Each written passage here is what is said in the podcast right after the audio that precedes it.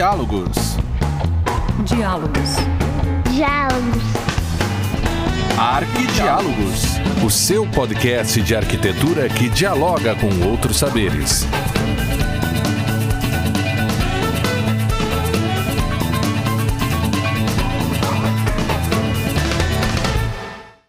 Olá, sejam bem-vindos ao Arquidiálogos, o podcast que mistura muitos saberes.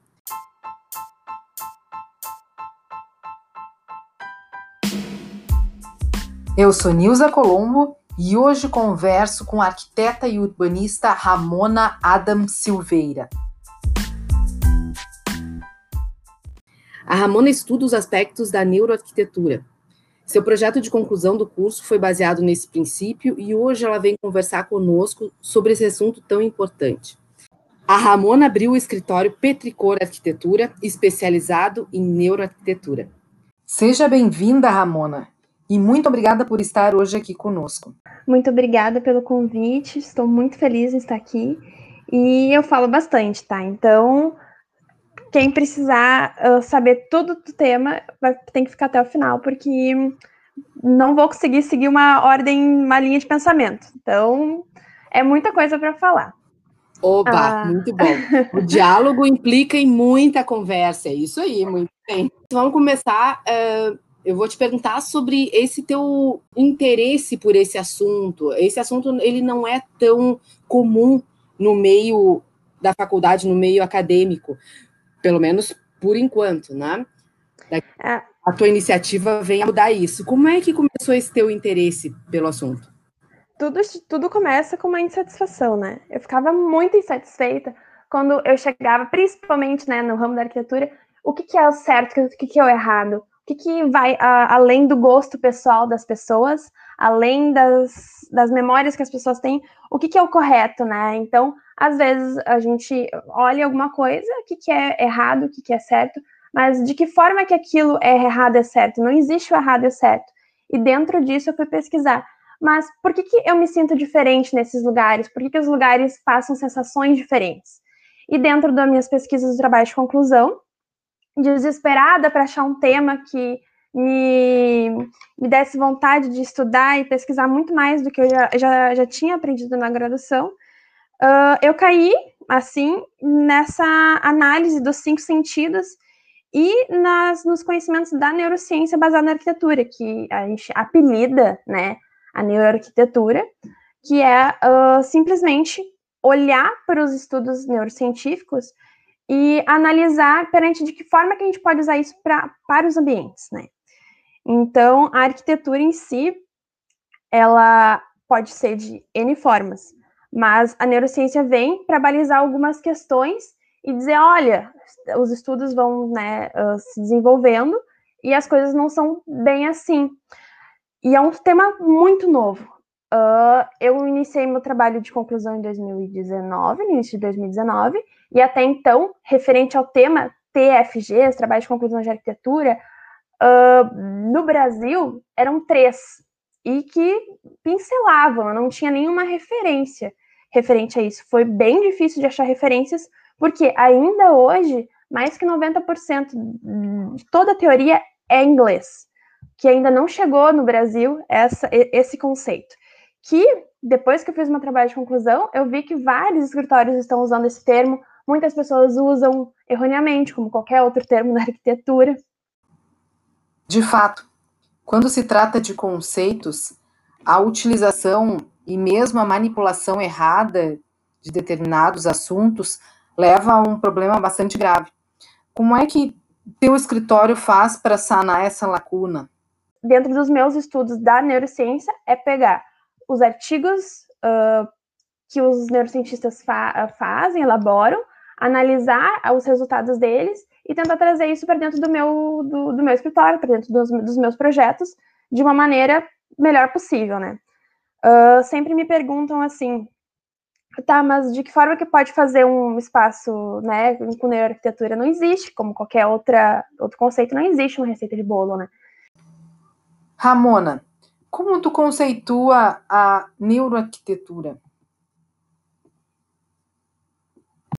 A, a, neurociência são os estudos do cérebro, né?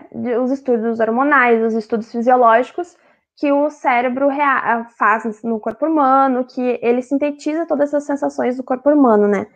E a arquitetura uh, vem estudando isso, de que forma que o ambiente uh, afeta as pessoas, usando a neurociência com os estudos do cérebro. Então, ah, o conceito de, o conceito seria esse. Então, a neurociência com aplicada na arquitetura, né? E para entender isso, a gente tem que ver os cinco sentidos, que é a forma que, que o nosso corpo interage com o meio ambiente, com, com o ambiente que está inserido, né? Então, hoje a gente vê uh, isso aplicado em diversos neurobusiness, neuromarketing, neuro, neuro, diversas neuros, né? E, e tudo que é, que é incluir dentro da sua área, né? Essas sensações que o, do cérebro perante ao produto, perante a, o sistema, perante o processo de desenvolvimento. E como que o, o cérebro humano entende o, a relação com o espaço? Uh, o, em função dos cinco sentidos. A gente vai interagir com o espaço, olhando ele, sentindo ele, a temperatura, o tato, que a gente fala muito da temperatura, da umidade, uh, escutando. O, a, os estudos do cérebro, eles te fazem refletir, assim, sobre a tua vida, né? Por exemplo, assim, a primeira coisa que me fascinou no estudo do cérebro humano é pensar que tudo que a gente vê, tudo que a gente enxerga é apenas 5% do que é, o, é, a realidade. Então, se tudo que tu tá olhando agora, tá sentindo agora, é apenas 5% da informação que o cérebro consegue processar. Então, 95% da nossa realidade a gente não consegue entender. Isso é muito forte, porque pode pensar em coisas, né? E e tudo, tudo influencia, né? É aquela velha história. Quando tu tá dirigindo, né? Procurando endereço. Primeira coisa que tu faz é baixar o som do carro. Por que, que baixar o som do carro vai te fazer achar mais fácil o endereço? Porque o cérebro, ele, ele faz a, a ação de dirigir, por exemplo, automático, mas procurar endereço não é automático, ele precisa se concentrar. E para concentrar, baixa o volume do rádio, né? Então, são essas, essas pequenas análises da vida que tu vai entendendo de que forma que isso realmente afeta o nosso cotidiano.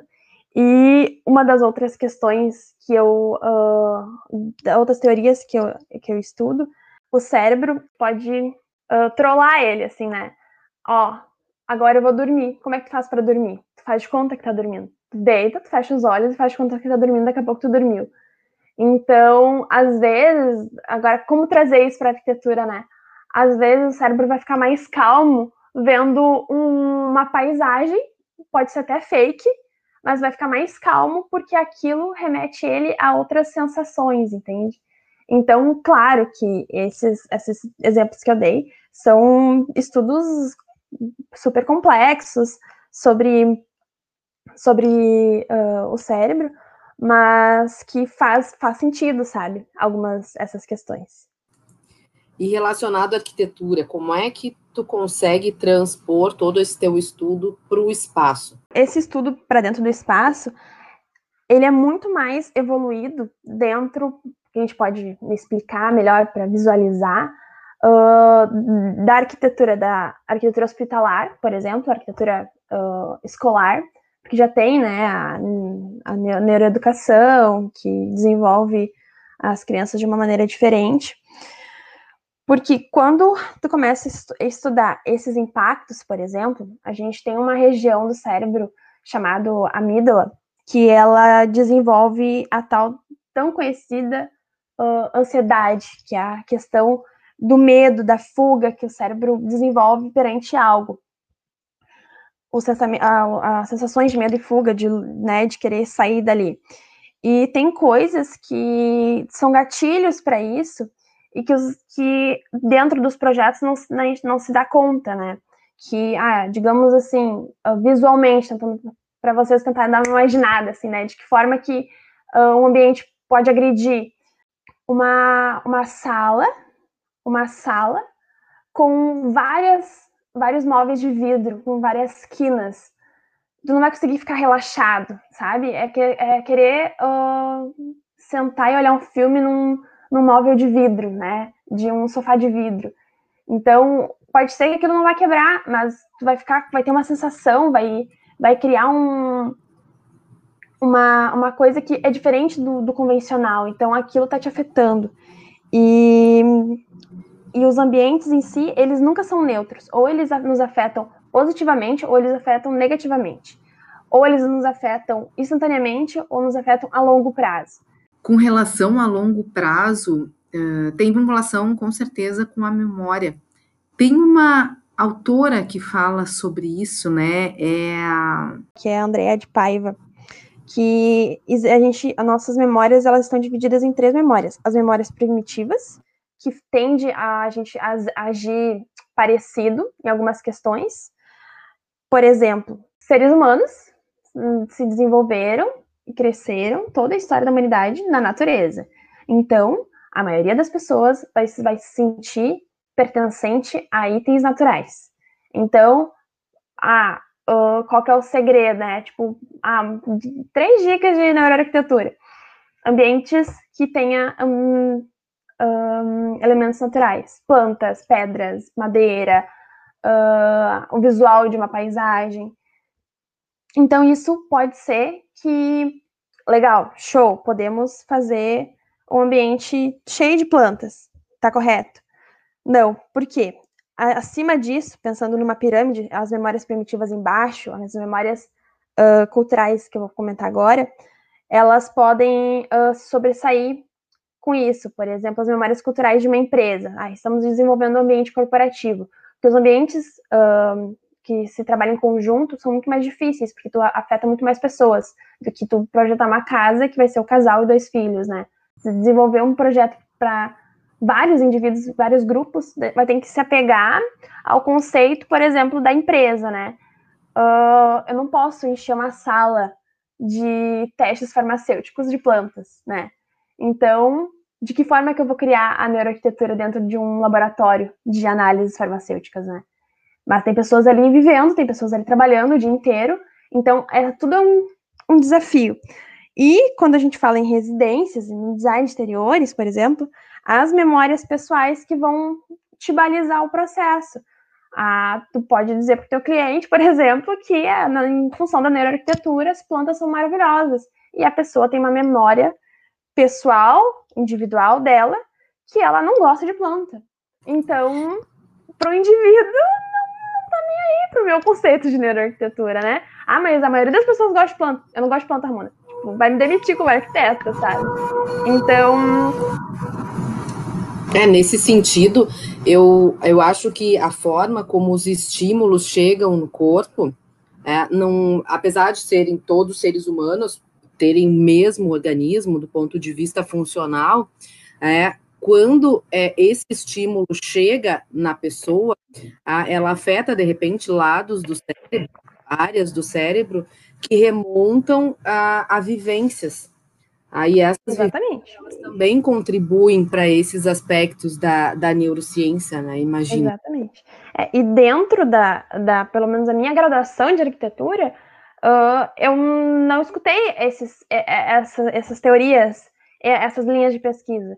Então, quando eu encontrei essa, essa, esse conceito de neuroarquitetura, eu mergulhei de cabeça e parece, parece que, para mim, claro, né, tudo faz muito mais sentido, né? É muito novo esse termo, né? É algo que tu mesma comentaste, a, a própria bibliografia ainda não não tem na nossa disponível. Linha. Exatamente. E, e eu, a, eu como otimista, espero que, assim como os hospitais, que a gente consegue um, balizar uma, uma, uma, uma, simples questão de funcionalidade, tem que ter pia para lavar as mãos, porque até, até anotei essa data, até 1700, 1700 os hospitais eram para morrer, né? A pessoa ia lá morreu, morreu a pessoa. Foi para o hospital, não era um espaço de cura. Hoje a gente a pessoa foi para o hospital, ah, vai se curar. A gente, uh, o, o, espaço é uma, um espaço de cura, né? Mas uh, esses estudos da neurociências uh, eles vão nos ajudar a desenvolver os espaços, assim como os estudos científicos, tecnológicos, desenvolver os hospitais para fazer com que a gente não morra tão fácil.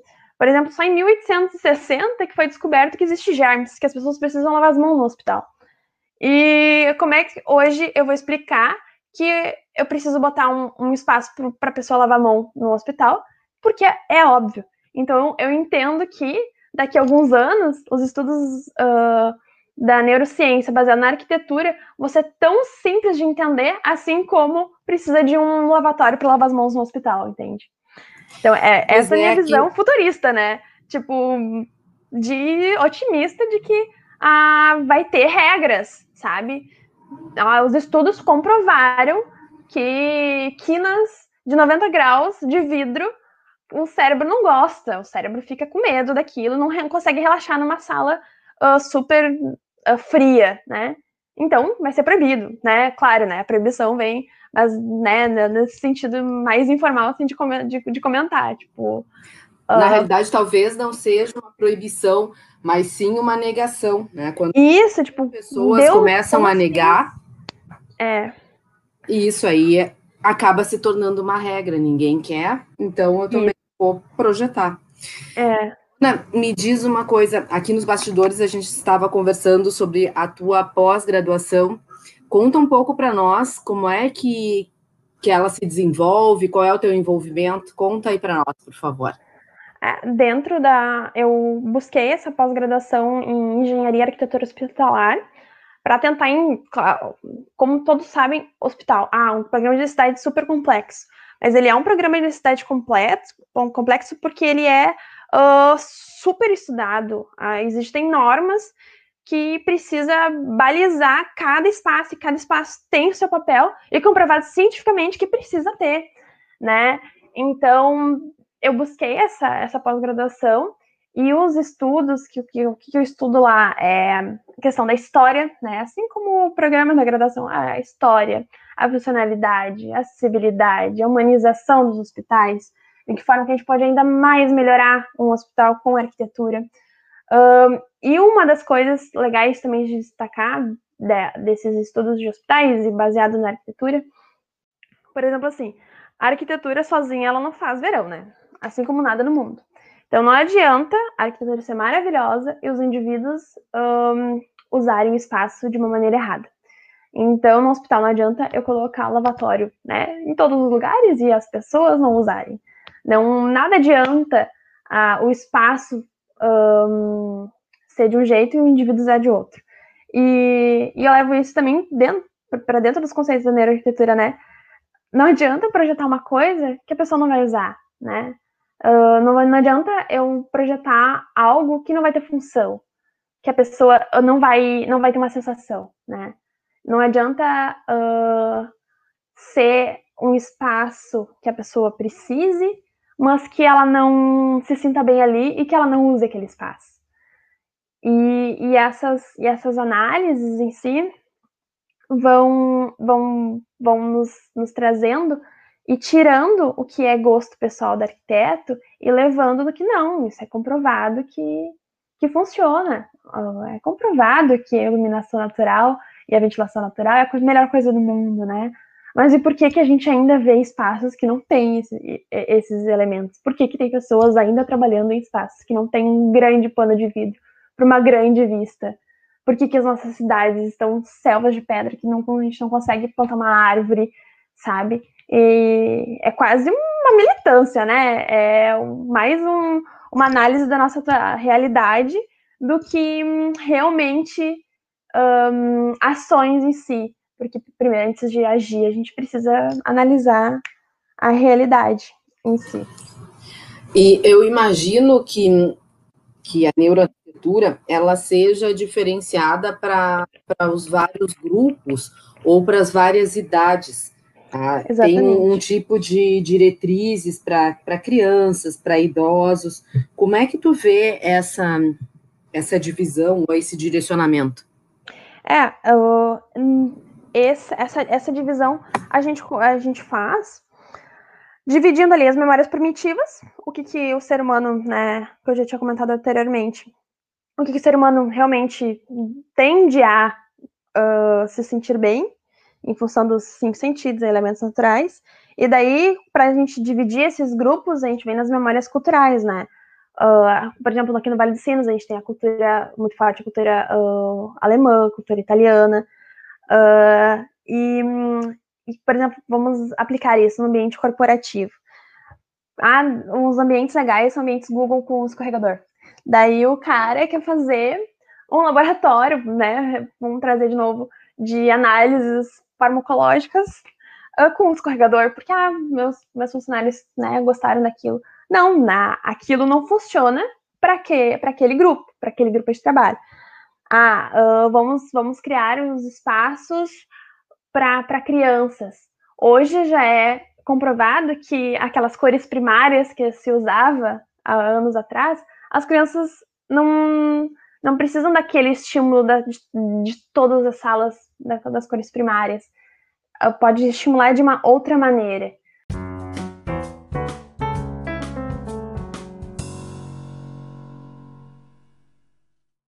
Ramona, te pergunto o seguinte: como é que a neuroarquitetura é pensada em ambientes hospitalares no Brasil? Agora, com essa tua especialização, como é que tu lança o teu olhar sobre o caso brasileiro? Tá, Brasil, assim, a gente tem um sério problema por causa do SUS. O SUS ele tem uma normativa e é quase aquela questão, falando assim mais informalmente, do MEC, das escolas municipais, que tu não consegue fazer algo completamente diferentão, né? Por exemplo, a gente tem os projetos do, do Lelé, que é aquele uh, arquiteto que fez toda a rede Kubitschek. Quem tiver oportunidade, pesquisa, bota no Google ali, Lelé, né? Uh, as profs de conforto ambiental sempre dizem lelé, lelé, lelé, e tipo, aquilo entra no ouvido e sai no outro. Quando tu para para analisar aqueles hospitais, são de materiais simples, Uh, óbvio, as funções são mais uh, sobre análises e curas de locomotoras em si, mas eles são completamente diferentes da tipologia, estereotipo hospital, né? Então, ele ali ele foca no, no desenvolvimento, no conforto ambiental, no, na iluminação, na, das vegetações em si. Difícil trazer isso para o SUS, né? Porque a gente tem uma normativa nacional e novos hospitais é muito raro de sair. A gente sempre tem um puxadinho em cima do puxadinho, em cima do outro puxadinho, sabe? E os hospitais hoje, eles não apresentam um plano diretor de, de crescimento. E a gente só vê isso dentro dos hospitais particulares, dentro da iniciativa privada, dentro de grandes instituições filantrópicas, mas a nossa rede de saúde pública ainda estamos engateando quanto a isso, claro, né, uma rede de saúde capilar que vai até no final do mundo, no brasileiro, todos os lugares temos, mas é muito novo, né? É o nosso sistema único de saúde, ele iniciou aí em meados dos anos 90, então é um nenê, tá engateando ainda. Mas os grandes, os grandes pesquisadores sobre arquitetura hospitalar dizem assim que o sonho é entrar no hospital e dizer parece que a gente está num hotel, né? Uh, porque o hospital deveria ser a mesma sensação gostosa de, de estar num hotel, de estar confortável, de estar relaxado, e para ser ambientes de realmente 100% cura, e não ter aquele aspecto hostil do, de um hospital, né? Pois é, e agora tu comentando esses aspectos da, de hostilidade e aproximação, me lembrei que a, no o nosso episódio 25, foi com o estúdio Origem. Não sei se tu conhece, Ramon. E eles trabalham com arquitetura hospitalar, especialistas em arquitetura hospitalar. E na fala durante o episódio, não vou contar tudo para não dar um spoiler para quem uhum, viu, Tem que né? precisar, busca lá.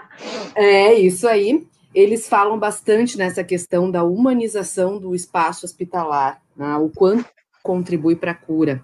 Uhum. Bem interessante, bem interessante mesmo. É, a neurociência, uh, ela é baseada simplesmente, né, mais nos estudos onde as pessoas morrem, né, e as taxas é mais fácil de calcular, né, morreu, né, é mais fácil. Ah, aqui nessa aula do hospital morreu mais gente, por quê? Daí vai lá e estuda em cima daquilo. Então, tem, tem N artigos científicos que vão dizer assim, ó, os espaços de quartos que tem uma janela para uma floresta, para um verde, para uma bela paisagem, as pessoas tendem a se recuperar melhor, as pessoas tendem a sentir menos dor, os índices de, de remédios para dor são uh, tantos porcentos menores, sabe? Uh, sim, é mais a, essa, o hospital em si, por ser o espaço que as, que as pessoas realmente precisam não ser afetado pelo, pelo aquele ambiente, né? Um, a, a, humanização em si, que é o que a gente traz, né? Querer humanizar os espaços, que é, é o que é a neuroarquitetura, né? É querer uh, fazer com que o espaço seja mais agradável ao uso humano, né? Que não é uma máquina, é um, é um espaço para se, se estar, né? Que um ser humano vai, vai usar. Ramona, e agora tem estado bem na moda a ideia do parto humanizado. Uh, o que, que a, a neuroarquitetura pode contribuir? Por que, que, que é a moda do parto humanizado e o que, que a humanização, o conceito, tem atrelado a isso? Quando a gente fala em humanização, a gente fala do ser humano ter o controle do ambiente. É o ser humano que está ali parindo uma criança, dando a vida a alguém, é ter o controle da situação é, é o é a, comparativo. É quando num hospital se torna lei ter uma luz indireta. É quando no hospital se torna lei ter climatização. E tem uma climatização que o, dentro das diretrizes, das, das regrativas, né, da RDC 50, que o paciente sim tem que poder aumentar e diminuir a temperatura dele, do quarto. É poder antigamente se fazia hospitais que não desligava a luz. Para que desligar a luz do hospital? Porque o paciente tem que dormir. Não, mas precisa fazer os procedimentos.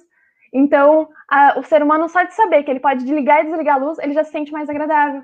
O ser humano só de saber que ele pode abrir e fechar a janela, já se sente num ambiente mais agradável. Quando a gente, principalmente quando tu tá uh, com algum problema, né, que tu não, não tá com todas as tuas capacidades 100%, saber que tu pode diminuir a tua temperatura, já te faz um espaço mais agradável, saber que tu pode ligar e desligar a luz, um espaço mais agradável, fechar e desligar a janela, um espaço mais agradável. A humanização hospitalar vem para dizer que o paciente não tem que ficar as 24 horas deitado numa cama, que ele pode pegar um ar, que ele pode ir para uma sacada. Aí os, a tipologia de hospitais com quartos com sacada, para ele pegar um, uh, ver a luz do dia, né, poder sentar, pegar um pouco de, de sol, é, tu, tu vê, claro, na, nos hospitais mais particulares em si, né, da, da iniciativa privada, mas ainda vamos caminhar e levantar a bandeira que isso também precisamos ter no nosso SUS, né, na nossa, nossa saúde pública. E daí, concluindo a tua, a tua pergunta, nada mais é do que o parto é a pessoa ter o poder de poder escolher o que, que ela quer tomar de remédio, aonde ela quer ter a criança, que hora que ela quer, de que forma que ela quer fazer. Então é esse conceito que se que é comum entre as duas citações em si. Nós temos uma pergunta de uma ouvinte. A Ana Paula Santos, ela quer saber qual é o caminho a ser tomado da faculdade, se quiser continuar nessa área, se quiser seguir esses estudos. É, uh, depois da faculdade, iludida, iludidos, não se iludam que vai parar de estudar. Que a vida é um eterno estudo. A gente vai morrer aprendendo. Então, é, hoje, né, a gente tem a, a maior escola do mundo, que é o YouTube. Tem poucos, infelizmente, tem poucos vídeos em português sobre a neuroarquitetura. Uh, quer estudar mais sobre isso? As minhas principais referências, né, aqui da região, Priscila Bank e Andrea de Paiva. Já vi palestras dela pessoalmente, eu conheci pessoalmente. São mulheres incríveis que têm um, estu estudaram na Alemanha, que os alemães, obviamente, né, são pioneiros nisso. Neufred já tinha um capítulo lá dizendo sobre de que forma o cérebro humano é impactado pelo ambiente. Ele que levantou a bandeira dizendo assim: 90% das nossas vidas vivemos dentro do edifício e isso deve ser analisado de uma maneira especial, né? Então, os alemães, eles têm estudos muito melhores do que nós, né, aqui da, da América. E que pena, né, todos conseguissem pegar essas, esses arquivos em alemão, em inglês, mas ao, aos poucos a gente vai, vai ganhando corpo aí, conseguindo traduzir as pesquisas e os conceitos vão ser mais fáceis. Quando eu cheguei na minha orientadora e falei, eu quero fazer meu trabalho de conclusão na arquitetura, foi uma, fui pioneira na, na faculdade. Uh, no Rio Grande do Sul eu tinha visto que só tinha um trabalho de conclusão, os outros dois já tinham eram no norte do, do, do Brasil. E quando eu finalizei meu trabalho, eu já tinha vários outros estudantes que eu achei comunidades no, no Facebook, grupos no Facebook sobre neuroarquitetura. Tem lá os maiores pesquisadores brasileiros. O pessoal joga link lá de, de arquivos. Então, busquei dentro dos grupos do Facebook, uh, hashtags do Twitter, uh, os artigos dentro da um, Academia de Neuroarquitetura, que uh, foi criada e a sede dela é dentro do Instituto Salk, que foi o cara, o instituto lá do cara que criou a cura da poliomielite, né? E foi desenvolvido, agora trazendo uma referência de projeto de neuroarquitetura, rapidamente, né, uh, juntando com a, o tema, que foi um projeto do arquiteto Luiz Kahn, e o cara fez aquele prédio em 1960, né? tu olha o prédio parece que foi feito, foi terminado ano passado. E a prédio fantástico. É uma bota no Google ali, Instituto Salk. É a Deixa assim, durante a semana, durante a semana a gente coloca lá no Instagram. Uhum, é uma arquitetura assim incrível, sabe? E o, e o que, que o, o cliente chegou nele e disse assim, ó, Khan, eu quero, eu fui para a igreja, na catedral lá de, da, da Itália, sei eu, né, não vou dar nomes exatamente, não, não me lembro. E, e, eu quero que eu. E eu tive insights, assim, sobre as minhas pesquisas maravilhosas dentro da catedral. Preciso que tu construa algo do gênero para mim poder, né, pensar melhor.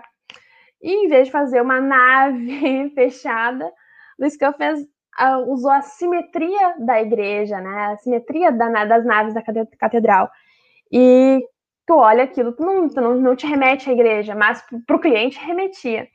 E ele faz, é um instituto de laboratórios sobre uh, da saúde, e ele consegue desenhar aquilo de uma maneira que não, não parece laboratórios, e que tem espaços de contemplação na natureza, e ele faz um espelho da água que acaba com o pôr do sol do Pacífico, que é a coisa mais incrível do mundo, sabe? E isso em 1960, onde a nossa arquitetura era completamente né, diferente do que ele apresenta. E até hoje é uma referência na neuroarquitetura, uma referência de espaços de contemplação à natureza, uma referência da necessidade de um, de um espaço de laboratórios da saúde ter a, essa, essa conexão com a natureza. E daí o cara diz assim, tá, e daí o, ele não botou uma árvore no projeto. Como um cara, né, falou uma hora que que, que os elementos naturais são importantes e o cara fez o maior ícone da neuroarquitetura sem uma árvore. Porque a contemplação da natureza dele era a paisagem, era diferente, não era a, o conceito ali do projeto era outro. E, e ele não, não existe a necessidade da árvore naquele conceito. Então não existe o certo e errado na arquitetura, não existe certo errado na neuroarquitetura. Existe o que se encaixa dentro do conceito do projeto e do, do espaço em si, né? Então, hoje, esse espaço, ele é uh, sede da Academia de Pesquisa de Neurociência, a ANFA, que tem site, que tem todos os artigos disponíveis em inglês no site lá da, da ANFA, que, que desenvolve, que é um grupo de uh, cientistas mundiais que desenvolvem uh, só artigos com um único um, conceito de que forma o ambiente impacta o cérebro humano. Ó, oh, fica a dica aí, muito. Ramona, a, essa, essa menina, Ana, Ana Paula Santos, ela também te pergunta o seguinte, ó. Uh, estou pensando em fazer um projeto de hospital de emergência para tratamento de refugiados de guerra ou de desastres naturais e queria saber se é possível utilizar essa questão da neuroarquitetura ou se é algo que não, te, não, não está relacionado ao tema. tudo está relacionado ao tema, né? Então não existe certo, não existe o certo e errado. Só vai existir o, as, a função desse espaço. Por exemplo, se ele é um espaço refugiado, refugiado de guerra, a pessoa vai qual que vai qual é a primeira prioridade? A pessoa ter um, um, uma estadia maravilhosa nesse espaço, a pessoa sobreviver, né? Então, para essas escolhas, elas vêm uh, das prioridades, né? O que, que, que é a humanização? Claro, a gente pode tentar usar essa humanização com a neuroarquitetura em si, otimizando esses ambientes, trazendo a melhor maneira possível eles ficarem mais acolhedor, a pessoa se sentir um pouco mais em casa, mas não é mais importante ele levantar e ser, ser levantado e, e, desmanchado de maneira mais rápida, de acolher as pessoas de uma maneira uh, mais, um, mais rápida em si, do que realmente serem espaços de contemplação à natureza, que as pessoas vão passar daqui a pouco 30 dias em função de uma quimioterapia, é uma jogada um pouco diferente, né? Então cada espaço vai ter essa função. E eu entendo que um espaço assim para refugiados seria algo mais efêmero, né? De levantar e um, imagina eu assim falando rapidamente, de levantar e uh, e atender aquele grupo em si. E hum, não faria muito sentido não usar os conceitos, mas algo fixo, uh, acredito que se encaixaria melhor do que algo para atender uma função rápida como, como essa do hospital para refugiados em si, entende? Não sei se eu me fiz clara. Legal, muito obrigada pela, pela resposta. E finalizando, Ramona, vamos conversar sobre referências já ao longo da nossa conversa ficou claro que esse assunto é um pouco difícil de ser encontrado em português. Mas, de repente, abrindo assim para outras áreas, aí até deixa eu, eu começar. Ah, tenho um livro que eu comentei no, no episódio 24, que é do Yuhani Palasma, que é uhum. é sentidos, que não uhum. fala da, da neuroarquitetura nesse termo, nesses conceitos, mas fala dessa relação cultural com com os sentidos. Então, daqui um pouco a gente pode ampliar também para poder focar na, na arquitetura. O que que tu indica de bibliografia? O que, que para o teu TFG? Palasma foi um quase meu, meu minha pesquisa um Ctrl C Ctrl V das ideias dele, porque é aonde tu consegue pegar exatamente o que tu precisa onde ele diz de que forma o, o, o corpo interage com a umidade, com a temperatura, com a iluminação, com as texturas, e vai dando um pouco mais aprofundado isso. Então, esse livro da Palasma eu li na íntegra para poder desenvolver meu TFG, foi maravilhoso. E no, no site esse da uh, Priscila Bank, ela tem uma lista de mais de 200 livros de neuroarquitetura, todos todos em inglês.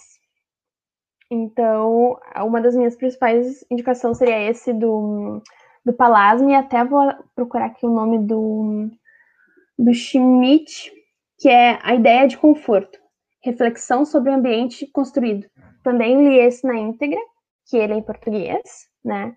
Uh, Aloysio uh, Schmidt, A Ideia de Conforto. Muito bom também para quem quer iniciar analisando isso. E esse do, dos olhos da pele, da arquitetura aos sentidos, Palasma, né? Também maravilhoso. O um, que, que, mais que eu usei de, de, referência na minha pesquisa do TFG? Uh, olha, ah, e a doutora Suzana Herculano que hum, é aquela neurocientista que tinha até um, um quadro no Fantástico que eu a, a, amava, assim, que é Pílulas de Neurociência para uma Vida Melhor. E ela faz crônicas, é um livro maravilhoso de se ler, que ela faz crônicas do dia a dia dela, e, e a conclusão do, daquele problema diário, ela conclui com uma resposta da neurociência. Então fica um pouco mais fácil, assim, de entender algumas algumas questões e tem uma, uma linguagem bem fácil essa esse livro Pílulas de Neurociência para uma Vida Melhor da da doutora Susana Herculano Rosel. Acho que é esse sim pronunciou o sobrenome dela. Muito obrigada, Ramona, pela pelo compartilhamento das tuas experiências, das tuas ideias, dos teus estudos. Ah, ótimo. Tenho certeza que, que daqui a alguns anos, quando esse assunto tiver bem mais difundido na sociedade, eu tenho certeza que tu vai ser um desses pilares de difusão. Ai, amei, graças Com a Deus. certeza. É, segue estudando.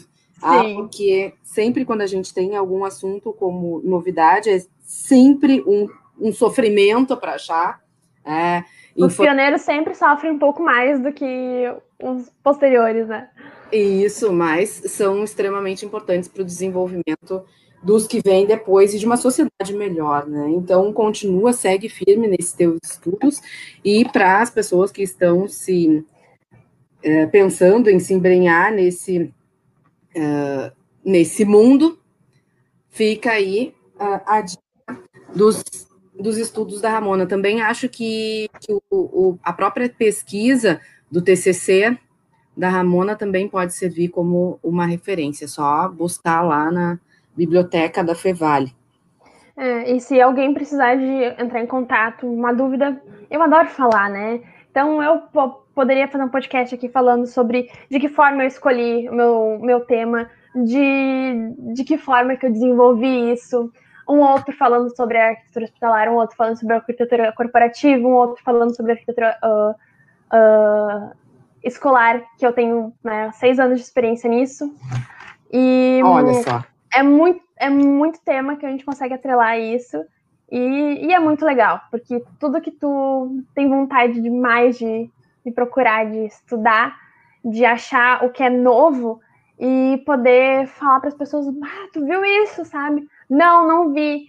É, é, dá muito mais vontade, né? Então, pode entrar em contato comigo no meu Instagram lá, Ramona, Ramonada, uh, meu e-mail uh, arc.ramona.gmail também, uh, no, no, Instagram do escritório. Pode perguntar ali, me encher de, de direct, de DM, que eu respondo, adoro falar e, e fico aberta aí a, ao pessoal me bombardear de perguntas, porque é muito assunto.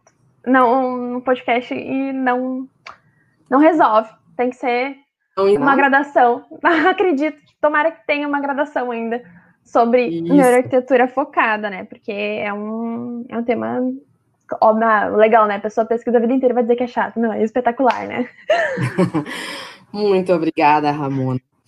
Então, finalizo esse episódio agradecendo a sua participação, divulgação e as suas sugestões de pauta lá no Instagram Arquidiálogos. Nos segue lá. Muito obrigada. Até mais.